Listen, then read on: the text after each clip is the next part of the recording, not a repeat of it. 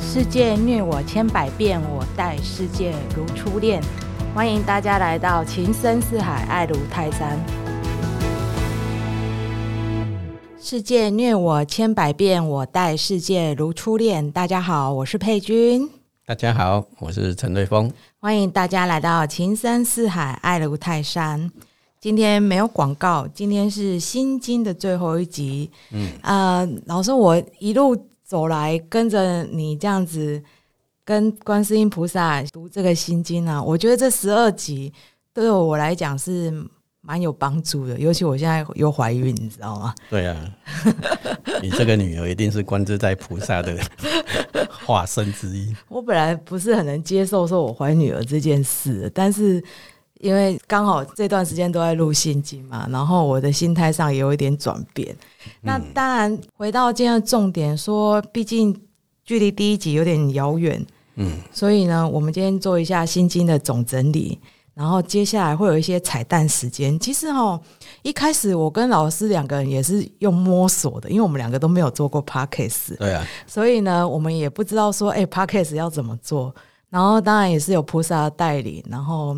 慢慢的，观众的回馈，然后跟跟老天爷的机缘还是怎么样吧，我不知道。我觉得整个我回去听，其实整个内容是蛮完整，然后也蛮深入的。我觉得我个人蛮喜欢的，每一次听我都有不同的呃收获跟发现。我那时候就想，哎，我我那时候怎么没有听到老师讲这一句？或者是我 回头再去听的时候，觉得啊，好像跟我当下录的感受。不一样啊，对，所以我还是要蛮多获得在里面的，所以呃，这个也算是我跟老师送给世界的礼物。那我们今天要做一个总整理。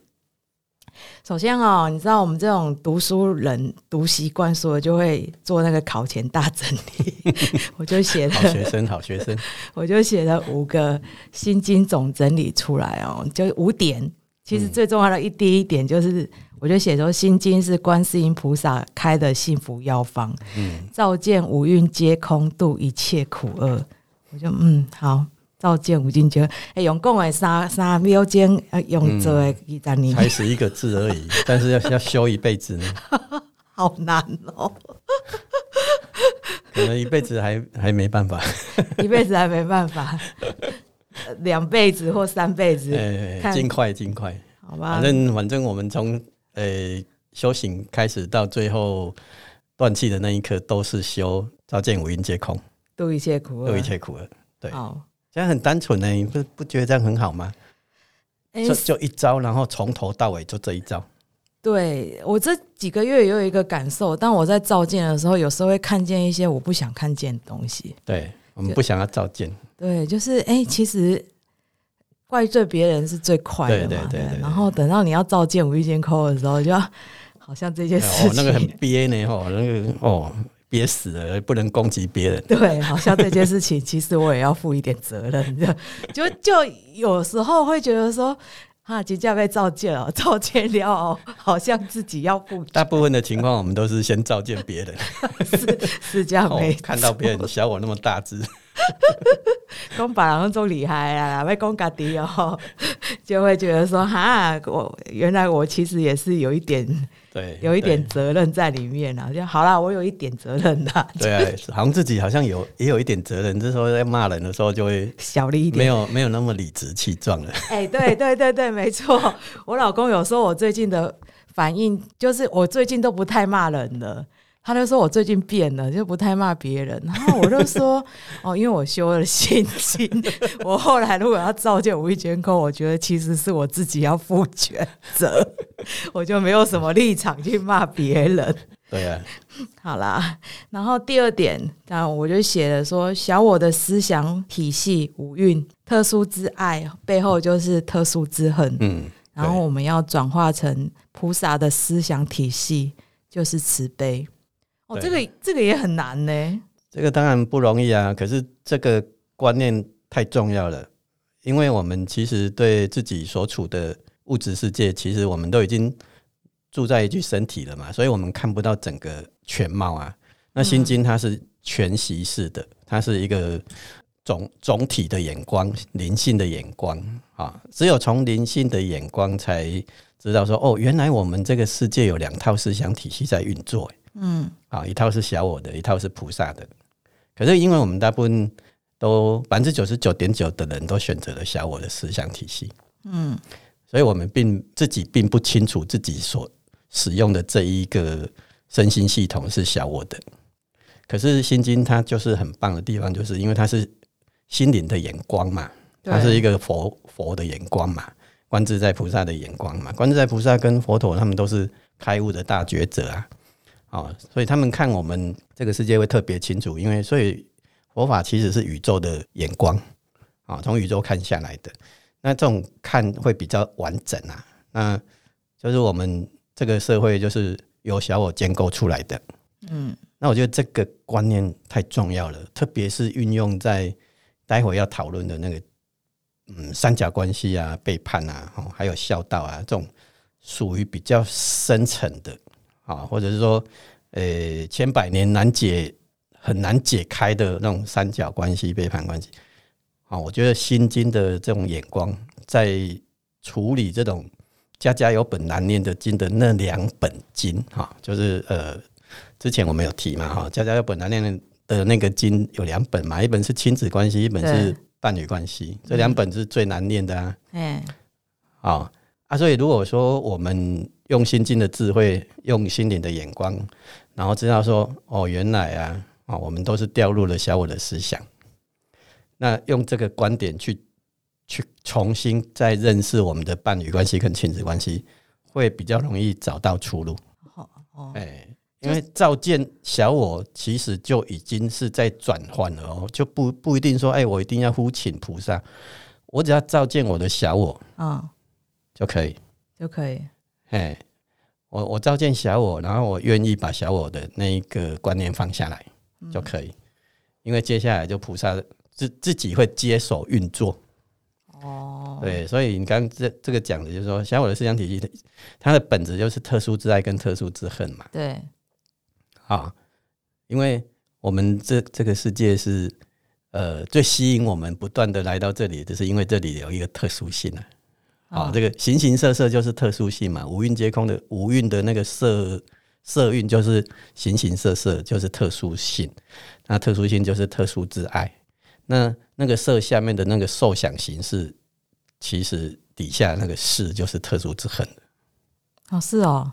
是是特殊，是是来自于从实相分裂出来的哦，从一体心灵分裂出来的一种自我心灵，嗯，实际上是一个属于分裂的。那你从从实相分裂，你一定会带着什么？带着罪疚，带着失落哦，因为你离开了天堂，我们离开了天堂，成为宇宙的孤儿，所以那个是哈，就是自我意识的中心。那那自我意识本身就是一种失落，嗯，因为。你找不到根了啦，嗯，然后我们的根现在变成是这具身体啊，可是这具身体是有寿命期限的，所以我们都是一个走向死亡的存有啊，啊，所以为什么说这个我们运作的这个五蕴小我的思想体系，这个五蕴它本身就是特殊之爱加上特殊之恨。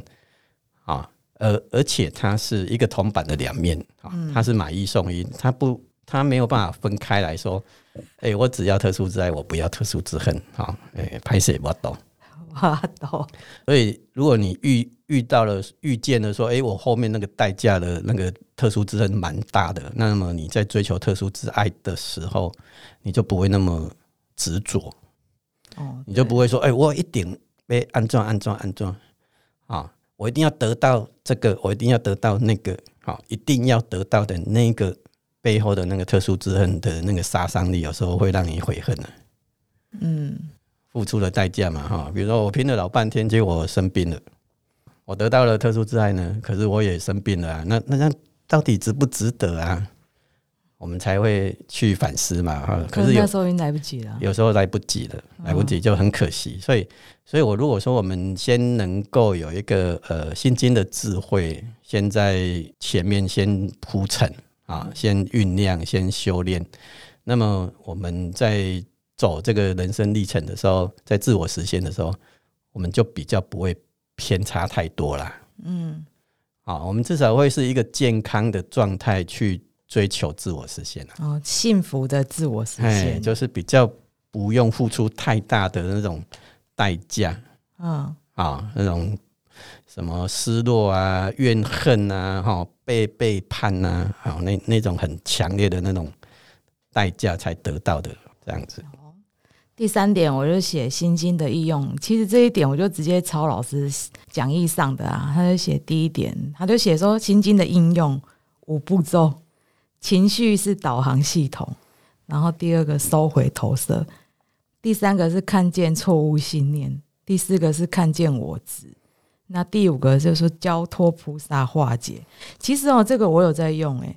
等到我有情绪的时候，我就先导航一下我为什么这个情绪。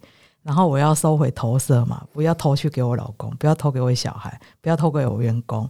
然后看到错误的信念，这个就有点难了，就看不太到。有时候看到的时候，觉得哈，原来是我的错吗？对对啊，就看到我值的时候，就哈，原来是我的错吗？那我要改吗？就是还就就会纠结在这里，其实我也没有办法五步都走完呢，老师。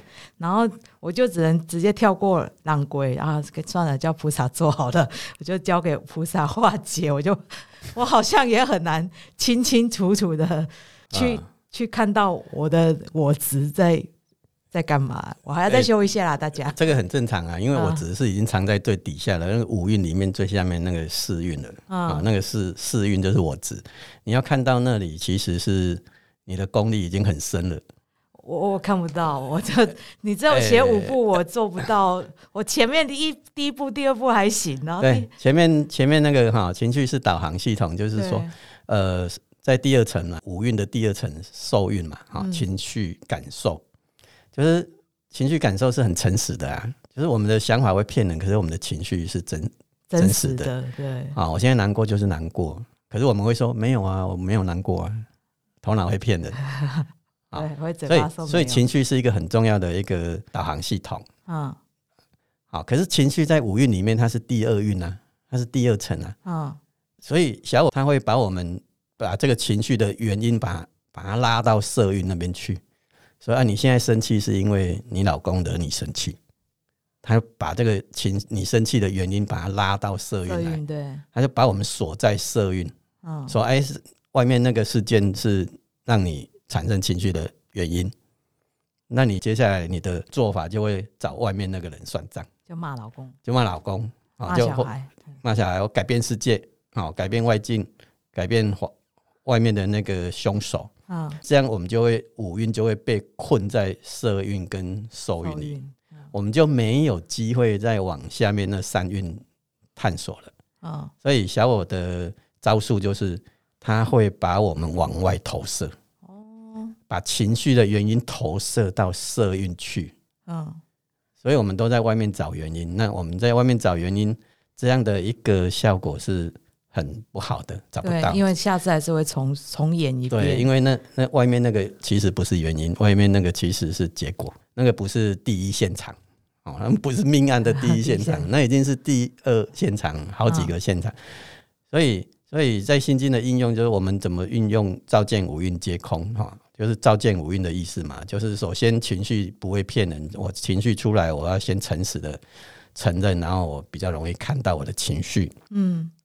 那这个时候，第二个时候，你刚讲的收回投射嘛？收回投射意思意思就是说，小我会投射，那我们要用菩萨的方式，就是收回投射。收回投射的意思就是说，情绪不是外面造成的，情情绪是那个想运造成的。嗯，啊，就是想法造成情绪。那这个观念，我觉得在处理情绪的这个所有的书籍里面，哈，我觉得《心经》的这个是最好运用的。就是我们都一直常常被困在情绪嘛，哈，那我们都不知道怎么处理情绪啊。我们大部分的人都没没有学过怎么处理情绪啊。对，情绪不好的时候，我们大部分的选择的方式都是转移啊。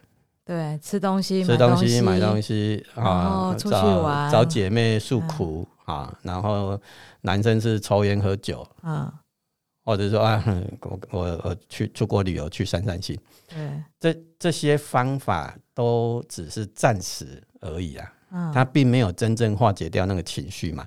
那呃，心经的五蕴，我觉得最棒的一个地方，它就是告诉我们，情绪真正的原因是在想法，没有这个想法是不可能有那个情绪的啦，哦哦，对吗？对，没错，对，你只要有情绪，你只要在那个情绪下面去找出那个想法是什么，这样就对了，这样叫做收尾投射。嗯，收尾投射，你就接下来你就会看见想法了哦。可是你第三个，我这边你刚刚讲说，哎，看见错误的信念，就是看见想法，可是你不一定能够认出来那个是错误的啊。对啊，我就是这一可是可是进来，既然已经有负面的情绪的，一定表示那个想法一定是错的。哦，只要你不是错误的信念，你是不可能会产生负面情绪的。嗯因为我们如果是正知见的话，我们平常感受到情绪一定是爱，嗯，不是爱就是宽恕，要不然就是慈悲，就这这几个而已。啊，你不会经验到愤怒，然后定罪，然后焦虑，然后呃恐慌，你不会经验到负面的。如果你的想法是正知见的话，嗯，那如果我们的想法不是正知见，那就很有可能会产生负面情绪。所以来到第三个步骤，就是呃，我来看清楚我的这个响运哪里是错的。比如说，我们之前几集一直在讲说，我应该，你应该，这种这种想法肯定是错的。嗯，因为我应该，你应该，表示说，哎、孩子你应该认真念书，表示什么？表示我认为他没有认真念书，我才会讲这种话嘛。对，就是当我讲你应该的时候，表示说你现在的情况跟我期待的事实是不符合的，对，所以我才会加上一个期待，说，哎、我觉得啊，孩子，我觉得你应该现在要睡觉，我也觉得你应该现在要认真。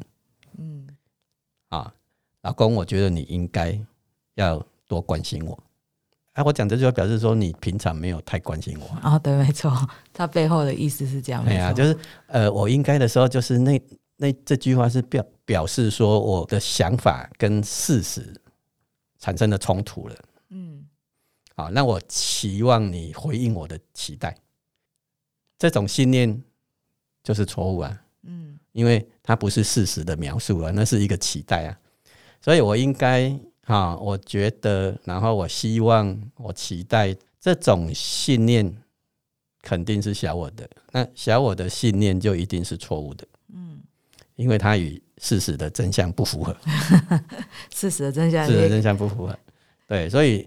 看见错误的信念，当然这这里我们需要练习，因为我们从小到大，我们受到的教育、受到的社家庭教育、社会教育，都是小我制定的啦。对，没错，所以我们怎么会认为说，哎、讲我应该不是很正确吗？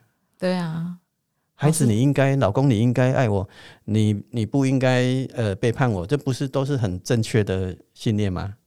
对，以世俗来讲是的，没错，对，所以要认出这种应该后面的那一个说法是不是是不是正确的，其实并不是一件容易的事。嗯，因为这个下面呃想法下面有动机，动机下面有自我意识的中心，所以如果想运下面的行运跟思运没有一起去照见，那你你真的很很难看出说你那个想运是错的，因为那个响运驱动响运的驱动想法的，其实就是那个动机跟选择啊，就是那个行运跟试运啊，所以那三个东西是连在一块的，想、想行事这三层是连在一块的，可是这三层都藏在潜意识，所以要照见这里，好，第三个步骤就已经不容易了哦。看见错误先生，然后你第四个说要看见我执，哎，那个更不容易了，因为那已经是看见第五第五层的试运了。但是，所以我们在练习这个照见五蕴皆空的这个呃应用的时候，我们大概呃前三面前三个阶段都还刚开始大概大概都还在这三个乱三个层次乱。对，啊啊，慢慢慢慢，忽然间你会有一个跳跃，哎、诶我好像看见了我值了，嗯，这里面有一个我是倪佩君的这个我在那里，嗯。我是陈瑞峰的这个我执着的那个我在那里，你就会忽然间就会有那个灵光一闪，那就是菩萨给你 pass 过来的，就是他带你去看到，你有没有看到你的我执？啊啊？啊，那个是一个瞬间呐、啊所以第四层看到我执，那已经表示说你已经操练几年了。啊你已经操练几年了，然后开始会有一个灵光一闪的，啊，然后最后你你讲说，哎、交托菩萨，好，这个也很重要，好啊，这个是不是要刻意讲出来说，哎、菩萨我交给你了，对啊，是啊，是这样吗？哎、？不一定，哦，不一定，哎、不一定嗯。啊，就是你你有你有这种觉知就可以了，就是说你知道菩萨一直在我们身边，嗯。菩萨的力量比小我的力量更强，而且菩萨一定是在小我出现的时候，他一定就在旁边。那我可不可以就是啊，菩萨掏钱，我要矿北清澈，不过你还是帮我处理一下，我可以对这样跟他说吗？对，这里有时候我们常常在实实修的时候，我们会犯了一些错误，就是说，哎、那个那个，哎、我现在欠，我现在缺两百万，菩萨。我交托给你了，帮我找两百万。但是交托，我们会以以为说，哎、我把我现在遇到一个实际上的困难，对啊、我欠人家两百万，或者我要我要帮孩子找一个好的工作，哎、不是、啊，掏掏出力气来，帮 给他到处理之类啦。哦，我今要要去考什么呃公务人员好好什么哦，可不可以帮他录取一下？哦、所以我们交托的是那个事件啊、啊，其实这是交换吧？这个就是你错误的交托，错误的 是错误的交托，所以你把菩萨当小弟。哎、菩萨小弟帮我处理一下。哦，所以不是这种交托。不是，这种交托，不是在交托那个色，不是哦交托那个事件。啊哈哈，是交托你的选择、你的想法、信念，还有你的行行运、你的起心动念，还有你的最后的选择的那个试运，因为你选择了认同小我嗯这一块，你要交出去，哦就是在五运的那个最下面那三层，你把这后面那三层交出去。不是在社运那边交出去，说哎，我现在缺两百万，拜托者。哦你把我们把那个呃想运、行运、事运这个错误的这个选择，把它放掉，这就是佛法讲的放下。嗯就我不要选，我不要再相信小我了，我不要相信了，我把小我交给菩萨。这样。所以他是在潜意识，他的交托是交托我潜意识所做出的那个抓取啊跟认同。嗯那你只要呃，我们只要意识到说，我把我认同的那个，我是一具身体啊，我有一个自我，然后我就我觉得你背叛我啊，我觉得你不应该这么伤害我的这个我执的这个信念交出去，我不要再抓在我手上，因为呃，心灵法则就是说，我们每个人都是自由的抉择者。对啊，我我如果选择我认同小我，其实菩萨一点一点想要帮我的那个一点都帮不上忙，因为我我已经选择了小我了，嗯菩萨也不能怎样。嗯我选择小我，等于是我不选择菩萨了啦，嗯所以我必须要选择我放掉小我，啊，就自然选到了菩萨了，嗯因为就只有这两套系统啊，嗯对不对？对，所以交托菩萨并不是交托世间，哦哎，不是在外面的那个，呃，修修补补，然后人世间的这些呃去改善哈、并不是在那个层次。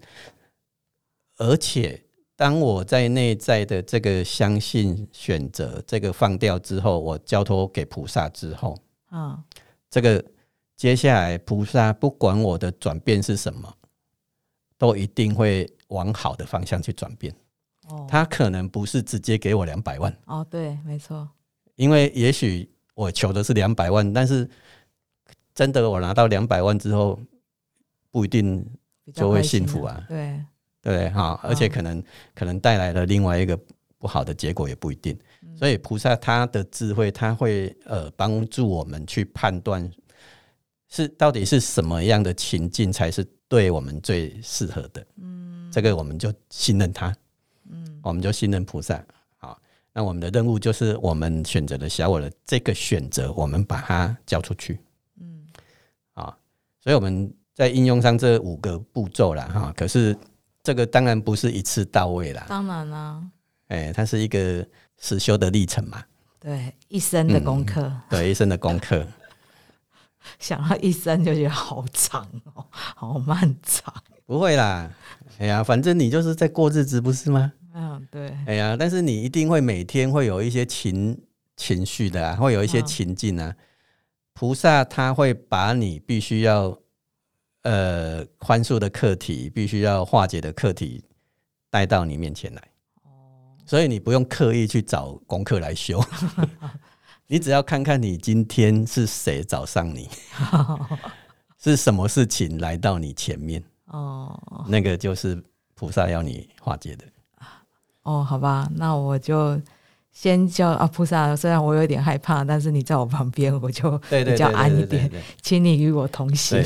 菩萨一定是对我们一定是不离不弃的。嗯，通常都是我们在舍弃他，都是我们把他推得远远的啦，并不是菩萨不理我们。哦，有有时候情绪来的时候，真的也是顾不上这些，在那个当下的时候，情绪来的时候，其实都是小我上升的啦。好，我讲到第四点，我这这一段话是我看一个佛教文章，但我觉得他写的很好。他写说：“请息带着四圣体上路，四圣地，然后四圣地上路。”对。然后我就觉得说，哦，他写这句话很美，其实也是一种感受，说，哎。苦集灭道一直是陪伴我走人生的路的，但是我有没有，我有没有在那个时候发现？对啊，才叫期待嘛，对。所以我就觉得，第一个就是苦的事实，第二个是苦的原因，第三个是灭苦的方法，第四个是灭苦以后得到的结果。他写，他就写这样这一段话，他就去写这样，请西在的四圣地上都上路，对，就写这样子，其实就是苦集灭道，没错啊，啊。那个苦可能就是我们的情绪啊、烦恼啊、担忧啊，啊，我们从这里开始进去啊，去找到那个集跟灭跟道啊，所以我们不是每天不是说啊，需要一辈子很好好久，没有啊，我们每天都是这些事件自自然就会来到我们日常里面啊。每天都有，每天都有啊！大大小小，哎呀，你每天只要一出门，一定有这些东西啊！你就算不出门，在家也会有这些东西啊！哦，也对了，不出门在家也有这些。对啊，所以四圣地其实是佛陀当初开悟之后出来宣说的第一个佛法，就是讲四圣地，而且他讲法讲四十八年的主题，全部都是围绕着这四圣地。佛陀那时候没有 podcast，不然他讲一次就好了。对。他就不用一直讲，一直都一直开线下课程，难道不是吗？而且他还要拈花微笑，他那边拈花微笑，听得懂的人也不多。对啊，以前以前没有这些嘛，而且等他讲，你说啊，一一千多个人啊，那时候又没有麦克风，但一千多人怎么都听得到？还有一万多个人哦，是哦，还有十万多个人，那那后面的人听不到啊。而且有些是无形的哦，是哦。对啊，有些是呃天人，有些是菩萨啊。所以，我老师，我跟你说真的，我真的觉得我们现在很幸福，因为我们现在虽然呃，人家说什么三 C 会把我们带带离那个灵性世界嘛，可是其实如果你好好运用三 C 的话，对，我们也是一直在里面可以重复的探索。没错，所以哈，其实山西是小我发明的，对，但是所有小我发明的都可以被菩萨拿来用。哦。就像我们这具身体也是小我营造出来的，对。但是身体本身是中心的，啊，它就是工具，啊。而任何的这世间所有形形色色的东西，全部都可以被菩萨拿来当做工具。所以现在山西，对啊，山西那么方便，网络那么方便，你看解决了我以前我们要修行那个要去去找名师，以前六祖慧能为了找五祖弘忍，他还得离家。他不是征求征求他妈妈同意，征求他妈妈同意把一个老母亲放着啊！你看这个是多么不孝顺的事情。待会才讲到孝顺，对啊，可是现在是不用啊。现在如果有 podcast 有网络，对不对？啊不，你得存哈，啊我嘛得存。哦，啊我今晚在修哈，来你卖卖给我今晚我今晚要上网啊 哈。上网，我觉得我真的觉得蛮好的，而且。我们有一集的来宾那个瑞秋小姐，她就说：“哦，我自从去录了你们 podcast，我才知道说哦，podcast 上有很多可以听。”然后她又开始去听别人讲，也是讲类似身心灵的东西，她就开始会有一些不一样的看见。嗯，然后我也觉得蛮好的，因为我就为了要写这个 round down，我我就去读一些文章嘛。但是我真的没有时间去书局买书翻阅，所以我可以在网络上找，然后听别人怎么讲法，然后听 YouTube 讲。那我就觉得，哎、好像对我来讲是有帮助的，有帮助。对网络的那个普及化哈，其实对修行来讲，整体是有帮助的。是哦，用到好的方向。对啊，像我自己以前我还要去组织，还还要去一个道场，宗教组织去一个宗教的道场，啊我现在不用了。啊，线上那个 对啊对啊对啊，就是在修行的这个空间的，还有时间的，至少我们就比较有弹性了嘛。啊，哎，所以道场变成也是一个，它也必须要跟上流行啊，他有时候也要线上。对，法师讲法的时候也是要开线上课嘛。哦，有对法师讲法有开线上课，对啊，这样你可以加会到更多人啊。你比如说你的道场在台北，那我们这高雄人怎么办？嗯。那我可以线上就可以修道啦。那你有没有觉得你想你那时候发言说你想推广心经，结果用 podcast 实现也是蛮不错的。对啊，当初发发起的这个念，哦，有这个小小的愿心啊，这是只是说，哎、去那个泰山火锅店的二楼讲一下现场的，嗯，可是你讲也大概只有三四十个最多嘛，对，对不对啊？可是，哎、怎么知道后来变成有 podcast？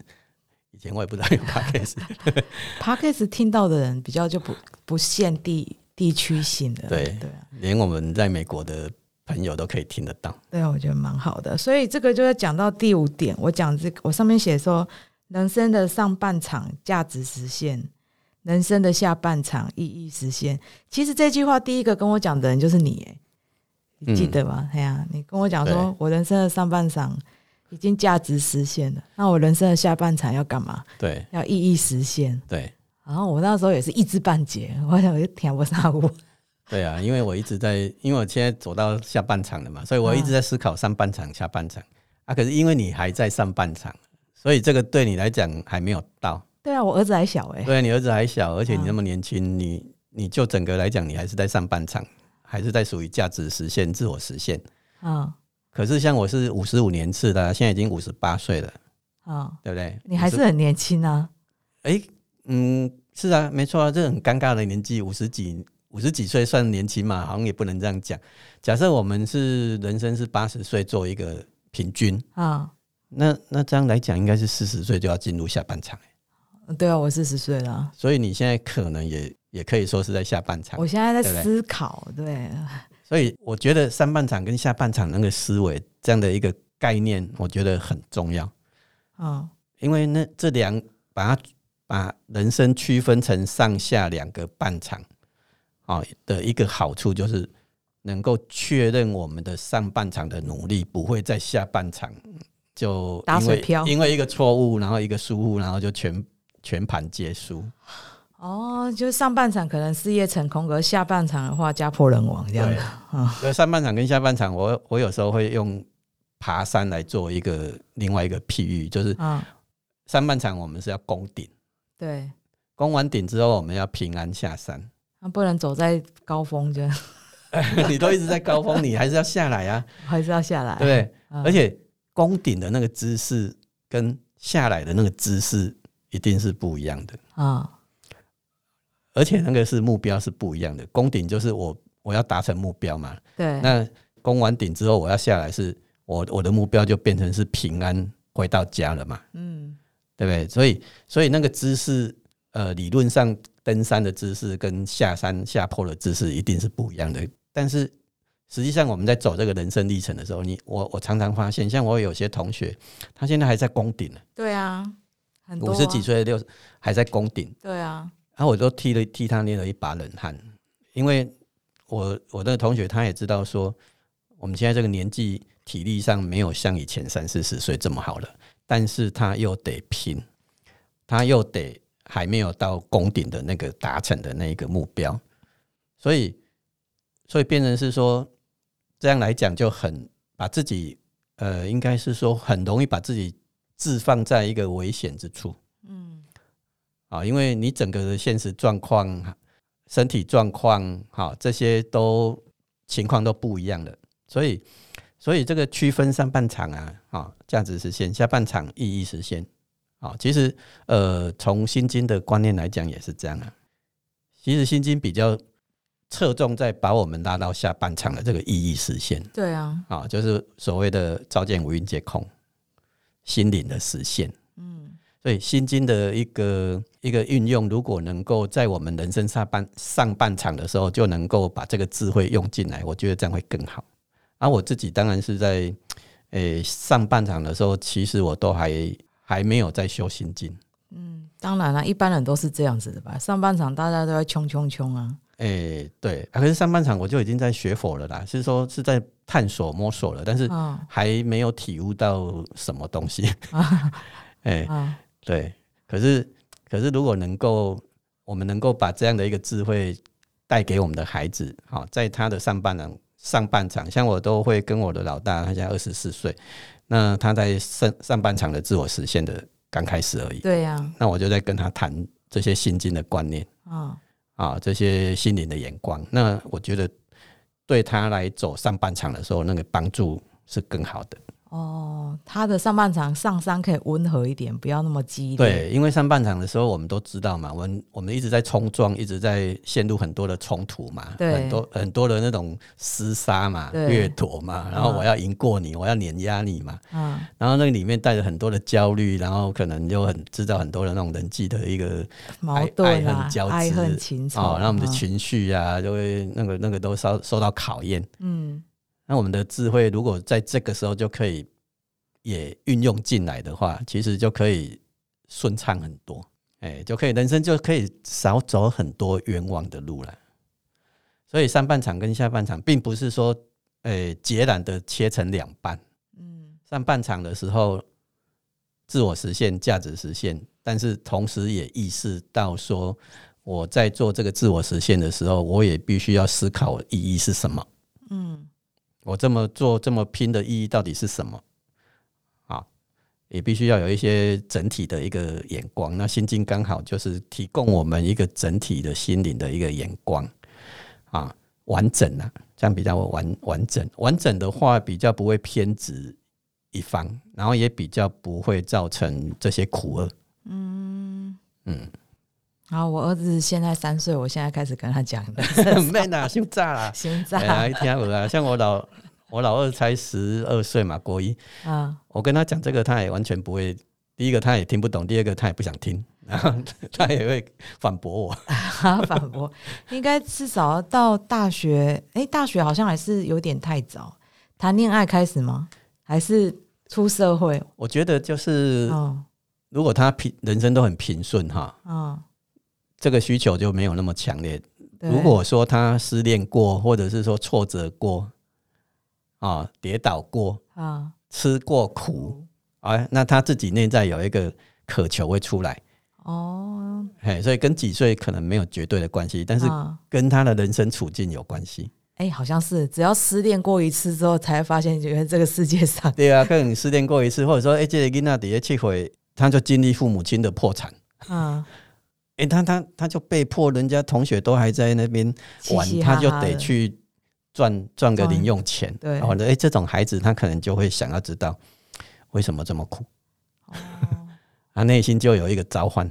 嗯，哎呀，我自己就是这样啊。我小时候家里很穷，低收入户，那我我内在里面就有一个渴求，就是到底意义是什么？哦，到底钱的这个意义是什么？啊，是这个内在的一种感受到自己人生的苦的这种渴求，一直推的推着我们去寻道。哦，那这样讲起来的话，像我小时候家里大起大落，那也是对让我今天一定有你一定有所感慨过啊。你内心可能一定是曾经会在夜深人静的时候，会去稍微去感受一下那个大起大落的那种。呃，酸甜苦辣，对不对？失落感啊，虽然你表面上可能并没有去跟人家讲什么，嗯，可是你内在的那个召唤，你看才会让你呃，这样一路上来，你也很认真的在修行身心灵嘛。我对我其实潜意真识都有一种在回应你当时的那种召唤，为什么大起大落？那那我我我可不可以不要用再让我的孩子嗯经验到我的小时候的那种大大起起大落，嗯。对不对？好好，我们今天的总整理到这边哦。